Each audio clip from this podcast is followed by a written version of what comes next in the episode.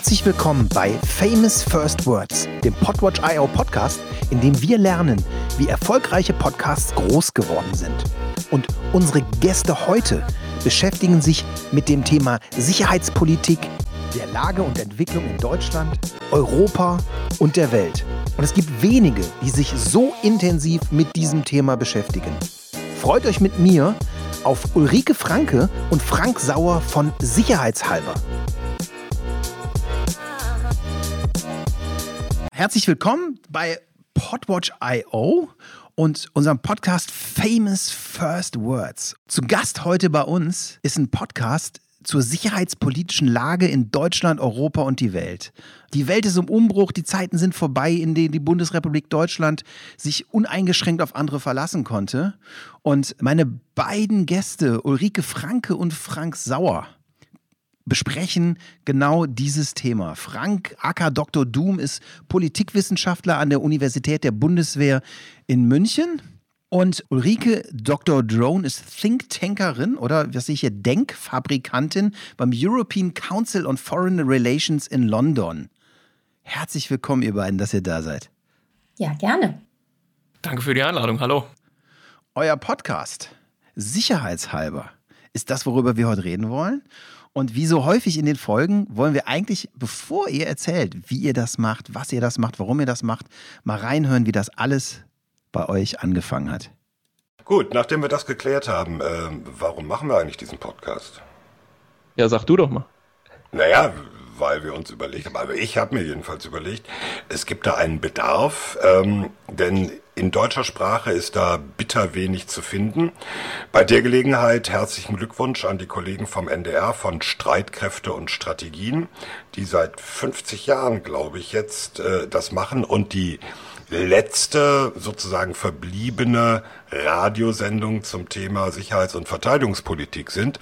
Aber da bin ich auch ein bisschen altmodisch. Das ist ja kein Podcast, das ist eine traditionelle Radiosendung auch wenn die zum 50-jährigen Jubiläum mal sowas wie einen Podcast gemacht haben. Da sehe ich schon einen Unterschied und ich denke, äh, es ist einfach ganz sinnvoll in Deutschland, das auch mal in deutscher Sprache zu machen. So fing alles an. Damals in grauer Vorzeit. Erzählt mal ganz kurz aus eurer Sicht. Wann habt ihr angefangen und was war für euch der springende Punkt, damit loszulegen?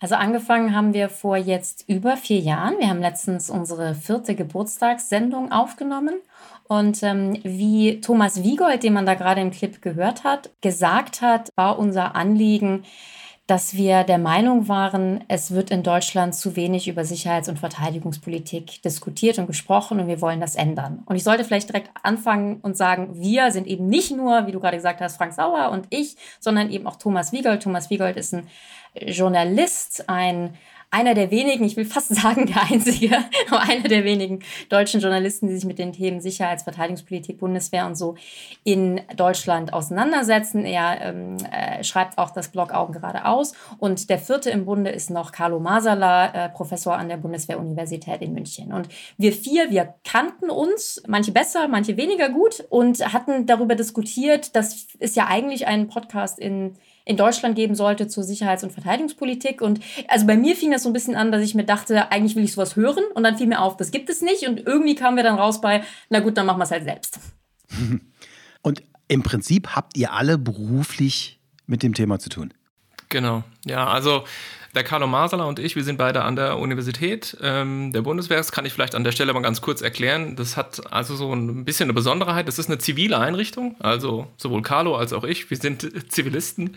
Ich habe sogar mal vor langer, langer Zeit den Wehrdienst verweigert.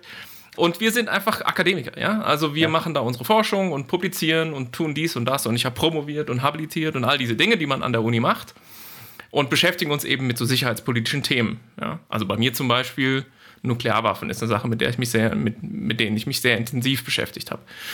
Und der Thomas Wiegold, das hat äh, Ulrike schon gesagt, der ist eben Blogger und gilt so ein bisschen als so, ja, wie soll man sagen, eigentlich so das Urgestein der deutschen Landschaft zu diesem ganzen Thema. Hm. Und Rike ist eben tatsächlich so ein bisschen in dieser Think Tank-Schiene drin, also im gewissen Sinne in diesem Scharnier unterwegs zwischen Akademia, zwischen Universität und Praxis. Und deswegen haben wir mh, unterschiedliche Perspektiven, allein von unserem beruflichen Hintergrund her. Und wir sind auch so vom Typus alle vier ziemlich unterschiedlich. Hm. Und dieser Mix macht es, glaube ich, auch interessant, ähm, hm. weil wir durchaus auch mal kontrovers diskutieren oder eben uns so ein bisschen die Bälle zuspielen. Und deswegen der Podcast, der sich ja mit sehr zum Teil schwierigen und ernsten und auch problematischen Themen beschäftigt äh, trotzdem so ein bisschen, ja, auch einen Unterhaltungswert hat. Also jetzt nicht albern ist, aber äh, man doch gut zuhören kann und auch so ein bisschen mitgenommen wird und versuchen natürlich außerdem auch alles einfach so zu erklären, dass wirklich jede und jeder es verstehen kann, auch wenn man jetzt mit diesen Themen sonst noch nie in Kontakt war, äh, weil man eben hauptberuflich äh, Rechtsanwältin ist oder ähm, Krankenpfleger oder so. Hm. Okay. Und als ihr losgelegt habt, habt ihr euch richtig einen Plan gemacht? Habt ihr euch irgendwie was zurechtgelegt? Habt ihr euch ein Staffel, ein Season-Konzept gemacht? Oder, nein. oder habt ihr euch, habt ihr euch zu viert, okay, ich sehe, ihr lacht, Die Antwort habt ihr euch einfach mit einer Kiste Bier und einem Mikro auf den Sofa gesetzt?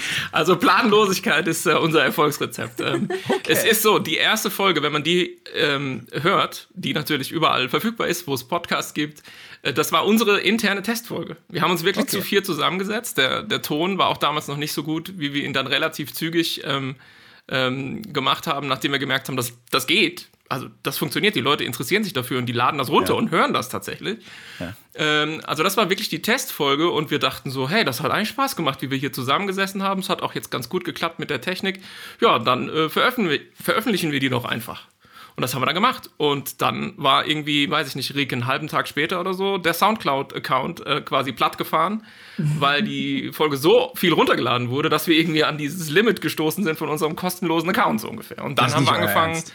okay, jetzt brauchen wir einen, einen gescheiten Account, damit man viel runterladen kann. Und dann haben wir ein bisschen in die Technik investiert. Und so nach spätestens fünf, sechs, sieben Folgen haben wir gemerkt, auch so vom Feedback, was kam von den Leuten, dass wir da eine totale Nische einfach entdeckt hatten. Okay, das ist der totale Wahnsinn, weil die, die Praxis ist ja ganz oft, dass man merkt und hört, dass Podcast ein Marathon ist, dass viele super erfolgreiche Podcaster und Podcasterinnen ganz klein angefangen. Ich habe letztens mit jemandem gequatscht, der hat mittlerweile heute, glaube ich, eine halbe Million Abrufe im Monat. Der sagt, ich habe angefangen mit 28 Plays und ich habe durchgehalten. Ja, also ähm, ich, ich, Ganz kurz ähm, vielleicht noch was zum Anfang. Also Frank hat natürlich recht, dass wir in der Tat keine wahnsinnig geplante Truppe sind. Äh, auch immer so die Frage, was ist das nächste Thema? Wie nehmen wir auf? Wie, wie, wie gehen wir da dran und sowas? Das äh, machen wir teilweise relativ kurzfristig. Aber es ist natürlich schon so gewesen, wir haben uns natürlich schon erstmal zu viert hingesetzt und überlegt, was ist es eigentlich, was wir machen wollen? Was ist so die Überlegung? Was ist das Konzept? Welche Hörer wollen wir ansprechen? Und ich würde schon sagen, da sind wir ziemlich beigeblieben. Wir mhm. haben im Laufe der Zeit zum Beispiel noch eine neue Rubrik hinzugefügt, der Sicherheitshinweis. Das sind dann so kleine Sachen, die wir nicht groß ausdiskutieren wollen, aber eben mal ansprechen wollen. Aber wenn man jetzt die erste Folge von vor vier Jahren hört, die Idee ist eigentlich dieselbe geblieben. Da haben wir es noch geschafft, drei Themen zu diskutieren. Jetzt machen wir immer nur noch zwei, teilweise eins, wenn es ein großes Thema ist. Aber ähm, so die, die, die Idee ist dieselbe geblieben. Ähm, auch der Ton ist meines Erachtens ähnlich geblieben. Wir haben uns natürlich auch irgendwie eingegroovt, ist klar.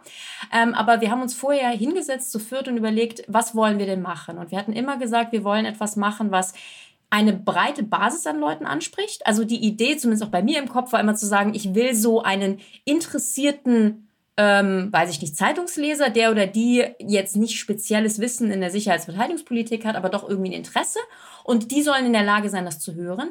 Aber auch, und das war uns auch immer wichtig, wir wollen auch, dass andere Leute aus der Bubble, also andere Kollegen von uns, zu Themen, wo sie jetzt vielleicht nicht so hundertprozentig drin sind, das auch hören können, ohne sich zu denken, okay, jetzt wird mir hier irgendwie erklärt, was ist die NATO und wie funktioniert die Bundeswehr und das irgendwie so mhm. ganz, ganz breit ist. Und ich glaube, dieses Konzept und das, wie Frank schon gesagt hat, auf eine doch so unterhaltsame Art, dass man uns ja beim Kochen hören kann und nicht irgendwie mit, mit Stift und Papier äh, daneben sitzen muss und quasi Vorlesungsnotizen machen. Das war so der, der Plan, das hatten wir uns vorher überlegt. Und ja, nach dieser ersten Testfolge, die in der Tat auch sehr gut angekommen ist, äh, waren wir der Meinung, das funktioniert, das machen wir weiter so.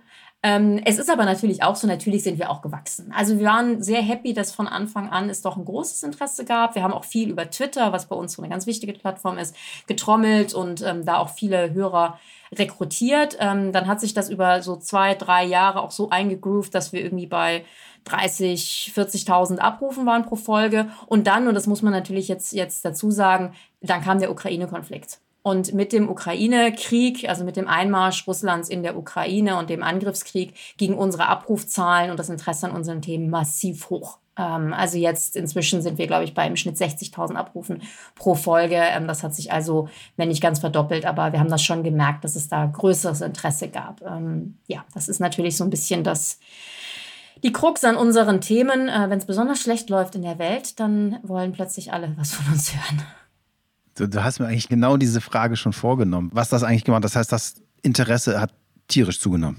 Ja, wir merken das auch am Feedback. Wir kriegen noch mehr ähm, Zuschriften äh, an mhm. unsere E-Mail-Adresse und auch auf Twitter hat, würde ich sagen, der Austausch nochmal äh, sich vermehrt. Plus ist es natürlich so, wir alle vier wir machen relativ viel Medienarbeit auch noch. Also das muss man auch steuern, weil sonst kommt man zu nichts anderem mehr. Ja. Aber ja, Zeitungsinterviews, Radio, Fernsehen, den Carlo Masala wahrscheinlich und die Ulrike Franke auch, haben bestimmt ganz viele auch im Fernsehen schon gesehen. Und das hat jetzt natürlich auch nochmal drastisch zugenommen. Also das war schon vorher so, ja. Also wir haben schon vorher viel äh, Medienarbeit gemacht, aber dann natürlich in einer vollkommen anderen Frequenz. Nur wenn immer mal irgendwie äh, sozusagen äh, tatsächlich vielleicht was besonders Aufregendes passiert ist oder es irgendwas zu kommentieren gab. Und ja, inzwischen muss man ja fast sagen, seit dem 24. Februar ist das bei uns quasi auch Teil des Tagesgeschäfts. Und das natürlich hat dann wieder Auswirkungen darauf, dass die Leute gucken, ach, wer ist denn der oder wer ist denn die? Aha, ach, die haben auch einen Podcast. Und dadurch mhm. natürlich haben wir nochmal mehr ähm, ja, Hörerinnen und Hörer und Interesse generiert und viel mehr Austausch auch. Und das ist für uns auch ehrlich gesagt ziemlich wichtig. Wir machen ja auch Live-Auftritte. Wir hatten in Berlin das erste Live und ähm, das war direkt bevor dann die äh, Corona-Pandemie zugeschlagen hat und sowas erstmal unmöglich wurde. Und das kam auch ziemlich gut an. Da waren wir auch ganz überrascht. Da waren irgendwie so knapp 400 Leute, glaube ich, im Publikum. Und ähm, jetzt machen wir in München das nächste. Äh, sozusagen, wir kommen jetzt zurück mit diesen Veranstaltungen, nachdem Corona uns ja nicht mehr so im Griff hat, wie es mal der Fall war. Und das ist uns eben auch wichtig, in gewissem Sinne so eine Community zu schaffen. Also wir mhm. kennen natürlich so ein bisschen auch unsere Leute. So ein paar Stammhörerinnen und Stammhörer, die kenne ich einfach so von Twitter und von Zuschriften und die haben auch Ideen, sprecht doch mal darüber und so. Und die treffen wir dann tendenziell natürlich auch bei diesen Live-Events. Und also es ist für uns auch noch so ein, so ein Aspekt, dass man denkt, hey, wir vernetzen auch so ein bisschen Leute, mhm. die sich für dieses Thema interessieren und die sich dann auch untereinander finden können, sozusagen. Und ihr nutzt das Feedback auch für eure Inhalte? Also ja. nehmt ihr das Feedback und, und, und Absolut, ja. Also wir nehmen das alles auf. Also das ist nie äh, nur so dahingesagt, wenn, wenn man uns eine E-Mail schreibt und wir sagen so, vielen Dank, es wird, es wird auch jede E-Mail beantwortet. Vielen Dank für den Hinweis und so. Wir haben uns das notiert und so, das stimmt. Also wir notieren uns das. Wir haben ein riesiges äh, Google Doc mit Themenvorschlägen und dann mhm. kommen wir, machen da noch Kommentare dran und dann haben wir Gesprächspartner. Wir sind, es sind ja auch nicht immer nur wir vier. Wir haben oft Themen, wo wir sagen, da haben wir keine Expertise. Äh, da brauchen wir jemanden von außen. Und da haben wir dann auch bestimmte Kriterien, mit wem wir reden. Wir reden in aller Regel ähm, mit Expertinnen tatsächlich. Sehr viel haben wir auch Expertinnen auf, gehört in letzter Zeit, die so aus dem akademischen Bereich kommen. Oder jetzt haben wir neulich zum Beispiel, hatten wir auch mal eine Folge, die ist jetzt gerade wieder aktuell, also wenn es um die Nord Stream Pipelines geht. Da hatten wir mit jemandem gesprochen, der ist Experte für Unterseekabel und ähm, da kaufen wir uns in Anführungszeichen Expertise ein und reden mit den Leuten. Und das bereiten wir so ein bisschen in diesen Dokumenten vor. Und die sind inzwischen voluminös. Und alles, was von außen kommt, nehmen wir auf. Und wir merken dann ja auch, wenn die Leute fünfmal dann schon gesagt haben, hey, ihr müsst über die äh, Shanghai-Organisation für Zusammenarbeit sprechen und so, dann rutscht das weiter hoch und dann wissen wir, also jetzt müssen wir an dieses Thema müssen wir ran und dann nehmen wir uns das vor und dann wird das sozusagen eingeplant für die nächste Folge so. War euer Twitter-Following auch die Sache, wie ihr diese allererste Episode, die so abgegangen ist, publik gemacht habt? Weil irgendwie müssen die Leute ja gemerkt haben, dass es euch gibt. Ja, Twitter, also gerade am Anfang war Twitter und Thomas Blog eigentlich am wichtigsten. Ähm, ist eigentlich auch weiterhin der Fall, aber Frank hat richtigerweise gesagt, wir sind jetzt noch mal mehr auch in den Medien unterwegs, da ähm, geht das teilweise dann auch so. Aber genau, also der ganze, dieser ganze, nicht nur Sicherheits-, sondern generell politische Bereich ist ja sehr auf Twitter unterwegs und wir vier waren alle schon da, teilweise auch mit durchaus äh, großen Konten und haben das dann damit ähm, beworben und auch eben von vornherein einen Account gehabt für sicherheitshalber, also als Sicherheitspod, äh, wo man uns auch folgen kann und wo wir Clips schneiden und all sowas. Und dann gibt es eben vor allen Dingen auch äh, Thomas Blog Augen geradeaus, äh, wo jede Folge dann eben auch nochmal als Eintrag äh, gebracht wird. Und da sind, tummeln sich natürlich auch viele so Spezialisten und Experten oder zumindest Leute mit einem ja, sehr großen Interesse an, an, der, an der Bundeswehr. Da kriegt man dann immer noch eine ganz besondere Art von ähm, äh, Feedback und Kritik. Das ist immer lustig. Also wir, wir, wir sagen immer so, wenn wir irgendwie über ein Waffensystem mal reden in der Folge, ist es sicher, dass auf Augen geradeaus irgendwer kommentiert, da habt ihr jetzt aber die fa falsche Schraube benannt und das Alles heißt falsch. die berühmte Flugzeugträgerfolge. Ui, ui, ui, ui. Also da muss man aufpassen. Aber genau, also das waren eigentlich so die zwei ähm, Arten und Weisen, wie wir ähm, vor allen Dingen so, so Bass generiert haben. Und genau, und seitdem ja, nimmt das auch so ein bisschen Fahrt auf äh, für sich Ja, selbst. so ein bisschen, aber es bleibt eigentlich die wichtigen Kanäle. Mundpropaganda ist, glaube ich, auch nicht ganz unwichtig, ja. Ja. Und, ähm, und seitdem haben wir dann auch, seit dem Anfang haben wir, ich habe tatsächlich mir den Twitter-Account gemacht, nur für den Podcast. Ich hatte vorher keinen. Was? Das wusste ich gar nicht. Ja, ja, nee, nee, ich habe das nur für, nur für Sicherheitspod gemacht. Und dann haben wir natürlich auch so ein bisschen nachgelegt. Immer wenn wir Geburtstag haben, haben wir in der Regel irgendwas Neues. So langsam gehen uns auch die Ideen aus, muss man sagen. Aber wir hatten dann halt zum Beispiel mal eine Webseite gemacht. Irgendwann hatten wir auch eine eigene Webseite, sicherheitspod.de. Dann haben wir ähm, einen Shop aufgemacht, dann kann man einen super hässlichen Merch kaufen.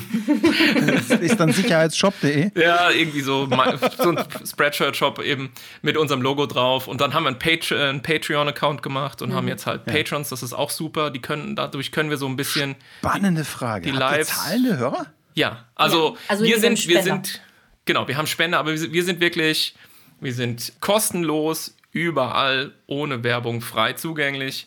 Und diese Unabhängig. Pa unabhängig. Diese Patrons, die wir haben, sind einfach Leute, die sagen, hey, ich finde das so cool, ich lerne da was und bin noch irgendwie so ein bisschen entertained dabei.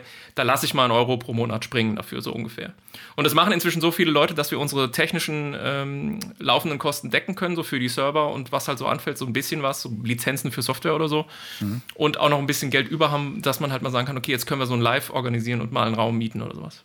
Und auch ganz wichtig, dass wir jemanden bezahlen können. Äh, Ah, ein natürlich, ganz ja. wichtiger Teil unseres Teams, Funny, die unsere Folgen schneidet und bearbeitet.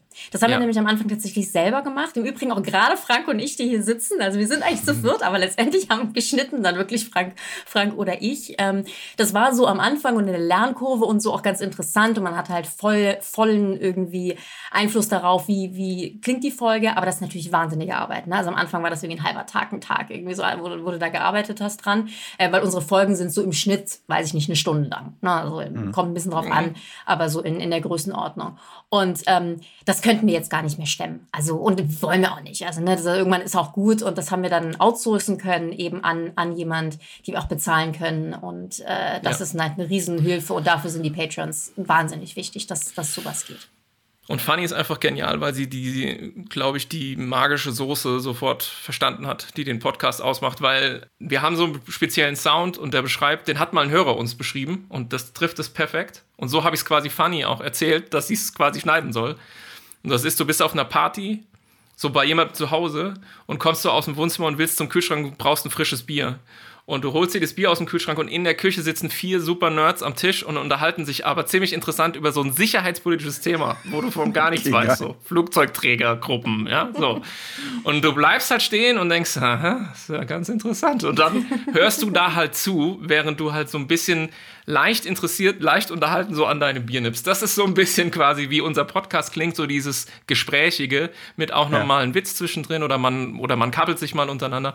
Und Fanny hat einfach ein absolutes Händchen dafür, uns so klingen zu lassen. Ähm, da sind wir total glücklich, dass wir sie haben. Also eigentlich sind wir zu fünft, muss man eigentlich sagen. Sie ist die, die, die fünfte im Team. Cool. Äh, ist relativ selten, dass man hört, das finde ich, finde ich interessant, dass ihr es macht, dass wirklich äh, ihr, ihr euch jemand nehmt. Ne? Das ist aber, das heißt, ihr konzentriert euch auf das, was ihr, ihr macht, sucht euch jemand, der es macht. Und was ist eure Grundmotivation, weshalb ihr das macht? Geld ist es ja schon mal nicht. Nee. Es ist nicht Geld. Ähm, ich glaube, also fangen wir mal an mit, mit meiner Grundmotivation. Ähm, ich habe eigentlich seitdem ich angefangen habe, mich mit diesen ganzen Themen zu beschäftigen, noch im Studium, fand ich immer die deutsche Diskussion zu verteidigungspolitischen Themen und Militär extrem spannend, aber ehrlich gesagt auch sehr frustrierend. Ähm, ich habe meine Doktorarbeit auch geschrieben über die Drohnendebatte. Also ähm, die Deutschen äh, diskutieren über bewaffnete Drohnen und das war jetzt auch keine, keine Glanzstunde, würde ich sagen, der deutschen politischen Diskussion. Einfach deswegen, als dass wir in Deutschland keine Tradition haben, über Militär- und Sicherheitsverteidigungspolitik auf eine Art und Weise zu diskutieren, die irgendwie ja, fundiert ist und, und nicht irgendwie direkt emotional. Und also es, ich fand, ich finde, Deutschland tut sich da relativ schwer mit. Ähm, ist ein bisschen besser geworden tatsächlich in den letzten Jahren. Und jetzt auch so Stichwort Zeitenwende tut sich da, glaube ich, auch gerade etwas. Aber so oder so werden diese Themen oder wurden diese Themen von der deutschen Öffentlichkeit und auch in den deutschen Medien nicht so sehr gutiert. Und ähm, wir haben ja auch alle vorher schon Medienanfragen gemacht, aber dann ist es irgendwie immer so, dann macht man so drei Minuten irgendwie Segmente im Radio oder im Fernsehen, dann kriegt man so eine Riesenfrage und dann muss man das in 30 Sekunden irgendwie beantworten. Und das, das geht einfach nicht. Man braucht einfach ein bisschen Kontext, ja. man muss ein bisschen ausholen, man muss sagen, okay, wir erklären jetzt erstmal, wie das alles funktioniert. Und ähm, das wollten wir mit diesem Podcast einfach leisten oder das wollen wir mit dem Podcast leisten. Also das war so meine Grundmotivation. Und inzwischen muss ich ganz klar auch sagen, für mich persönlich ist das auch super spannend, weil es ist ja nicht so, als wäre jedes Thema, was wir besprechen, irgendwie mein, mein Expertisebereich. Ne? Also es gibt Themen, klar, da bin ich voll drin und kann sagen, hey, da habe ich letztens irgendwie mit dem Verteidigungsminister drüber gesprochen und bla bla bla. Und es gibt andere, da lerne ich auch total da, dazu. Und in jedem Fall ist es halt super spannend zu hören, was die anderen drei dazu zu sagen haben. Weil sie sind ja auch unterschiedlicher Meinung, wir bringen unterschiedliche Aspekte ein.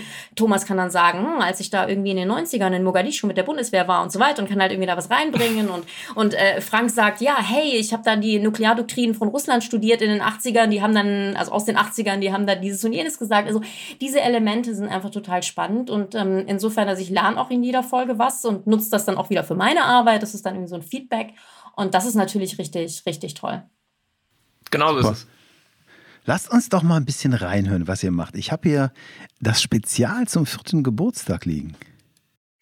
Ich komme jetzt zum Schluss und indem ihr eben äh, eher diese anderen fünf Kriterien, die ich eben aufgezählt habe, Expertise, Erklärungen, Interpretation, Prognosen und Szenarien, aber eben auch normative Positionen, indem ihr eben das erfüllt, leistet ihr, und jetzt kommt mein großes äh, Lob und Schlusswort, einen großen Beitrag zur Funktionsweise unserer Demokratie. Warum ist das so? Weil euer Podcast dazu beiträgt, in der Bevölkerung und auch in der interessierten Öffentlichkeit die sicherheitspolitische und die militärische Literacy, weiß nicht, wie man es auf Deutsch heißt, Kundigkeit oder was auch immer, zu erhöhen. Ja, das heißt, wenn man dazu beiträgt, dass die Bevölkerung und die Öffentlichkeit sicherheitspolitischen Diskussionen, die in der Politik geführt werden, besser, äh, informierter und kritischer folgen kann, ähm, dann kalibriert man eben auch den Bullshit-Detektor in dieser Bevölkerung und ermöglicht dadurch auch die Kontrolle der demokratischen Institutionen, also der Regierung, ähm, aber auch des Parlaments. Und euer äh, Podcast leistet seit vier Jahren inzwischen dafür äh, eine sehr wichtige Arbeit und legt auch tatsächlich die Grundlage für diese kritische Begleitung der Politik in Themen, die, das wurde jetzt schon mehrfach gesagt, ein sehr, sehr hohes Fach- und Nerdwissen voraussetzen. Ja, soll ich was sagen dazu? Ja, bitte. Also das, das war ein, ein, Ausschnitt aus, unserem, aus unserer Spezialfolge zum vierten Geburtstag. Die haben wir auch live auf Zoom übertragen. Und da hatten wir danach dann noch ein bisschen so Fragen und Antworten mit der Community. Und für diesen vierten Geburtstag haben wir uns was Besonderes ausgedacht. Wir haben nämlich quasi so wie Zeitungen Blattkritik machen lassen. Die laden sich dann Leute von außen ein, zum Beispiel andere Journalisten oder so, die ihnen dann erklären sollen, was gut und was schlecht ist mit der Zeitung. Haben wir Podcast-Kritik gemacht. Und da hatten wir ähm, ausnahmsweise mal eine Politikerin, weil normalerweise ähm, interviewen wir oder sprechen wir nicht mit Politikerinnen und Politikern, nämlich die Agnieszka Brucker von den, von den Grünen, die Verteidigungsexpertin ist. Wir hatten den Andreas Krobock, der macht den FATS-Podcast äh, für Deutschland von der Frankfurter Allgemeinen Zeitung. Und wir hatten, äh, und das war die Person, die wir eben gehört haben, die Frau Professor Elvira Rosert da von der Uni Hamburg. Und die haben uns erklärt, was gut ist und was schlecht ist an Sicherheitshalber.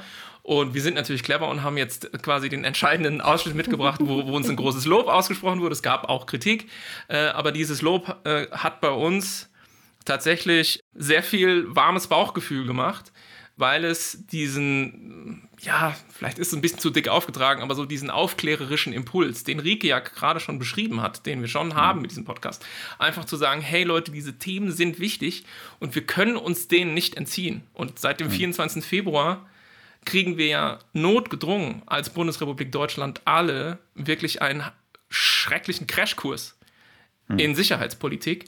Und wir hatten eben schon dreieinhalb Jahre früher oder fast vier Jahre früher so die Überzeugung, hey, wir beschäftigen uns wirklich zu wenig damit. Also, dass Nord Stream ein riesiges Problem ist, haben wir irgendwie 20 was? 20 oder so schon in der Folge mal irgendwie sozusagen durchdiskutiert. Da kriegen wir heute noch E-Mails, wo die Leute sagen, ja, ihr habt das ja alles vorausgesehen. Ja. Was Und, nicht so ähm, schwer war, wenn man sich damit beschäftigt. Aber es hat sich eben kaum Nee, jemand genau. damit beschäftigt. Und Elvira hat es einfach so toll auf den Punkt gebracht und deswegen haben wir gedacht, wir bringen einfach einen Clip mit, wo uns jemand richtig gut aussehen lässt. Cool.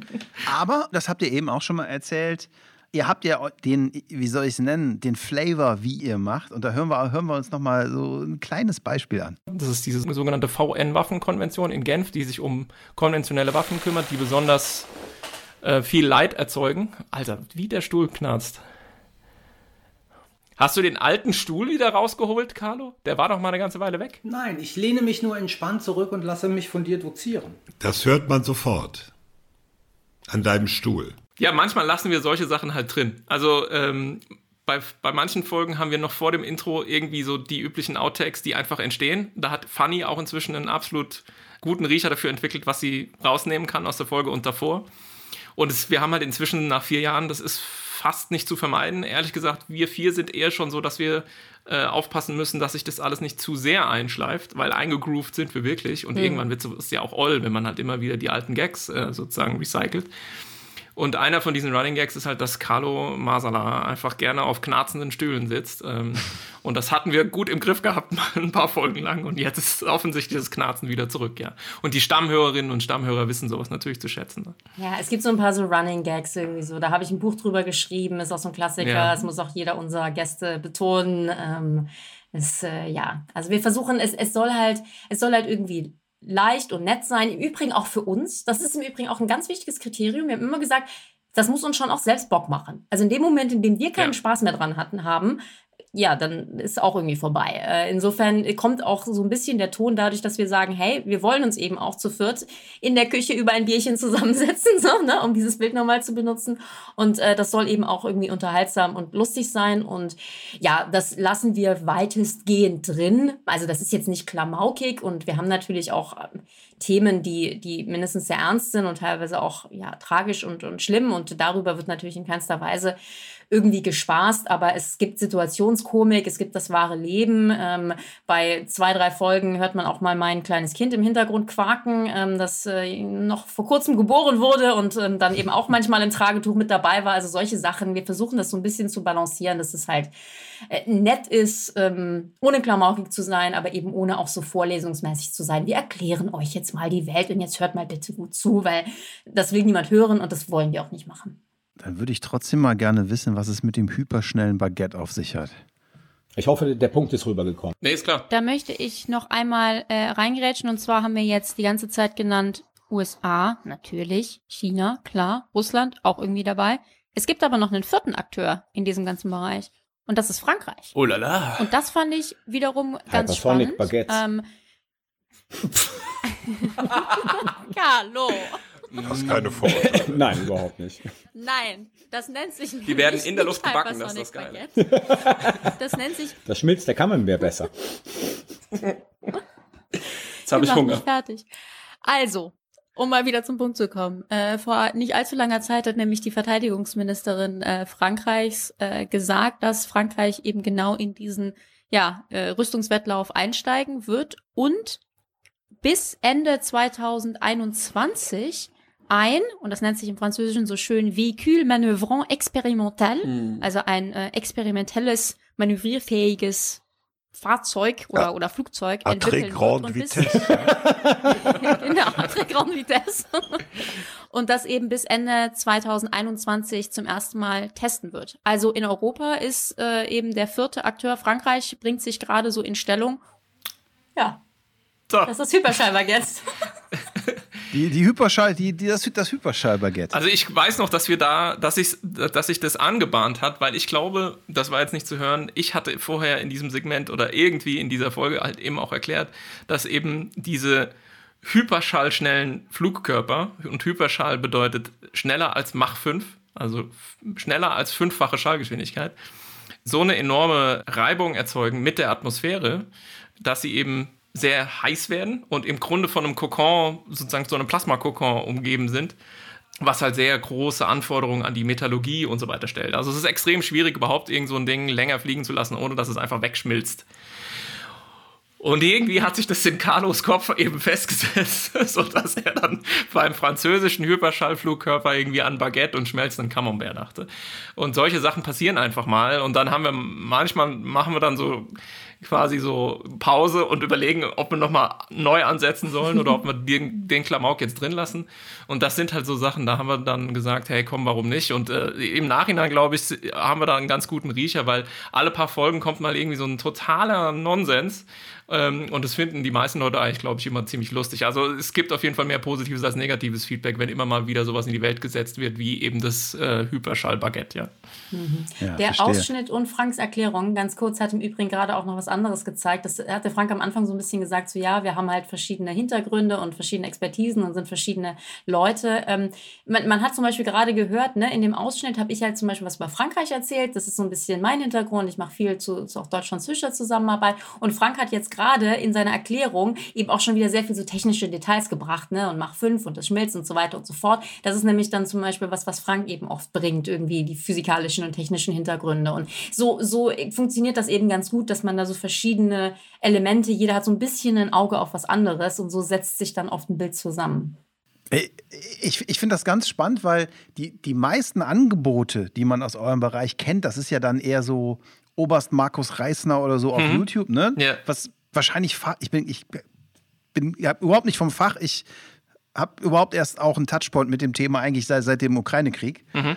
Äh, aber das ist ja sehr, sehr, ich sag's mal vorsichtig, konservativ und sehr. So, das heißt, diese, diese Kombination mit das Thema ernst nehmen, aber im Leben Spaß haben, ist, ist glaube ich, sehr unique bei dem, was ihr macht. Und das finde ich ein sehr, sehr spannendes Learning, auch als Podcaster, wie man vielleicht hingehen kann und das Thema äh, sachliche Kompetenz und spannende Unterhaltung oder, oder das Thema Entertainment und Unterhaltung kombinieren kann. Das nehme ich so ein bisschen als Learning auch aus der heutigen Episode mit, dass das eigentlich so ein bisschen eure Secret Source ist. Und bedanke mich herzlich, dass ihr bei uns wart mit dem Sicherheitspot, sicherheitshalber. Und wünsche euch noch extrem viel Erfolg. Und eigentlich wünsche ich mir, dass wir euch nicht mehr so oft hören müssen, aber. ja, das ist. Äh ja, es gibt noch genug andere Themen, die äh, uns nicht so unmittelbar betreffen und nicht so ganz so problematisch und dramatisch und schrecklich sind wie die aktuellen Dinge, die sich entwickeln. Herzlichen Dank, dass ihr da wart. Und wenn euch die Episode gefallen hat, geht auf podwatch.io, schaut euch die Podcasts an, schreibt uns an hey at podwatch.io, schreibt uns auf Twitter. Wir freuen uns, von euch zu hören. Bis zum nächsten Mal.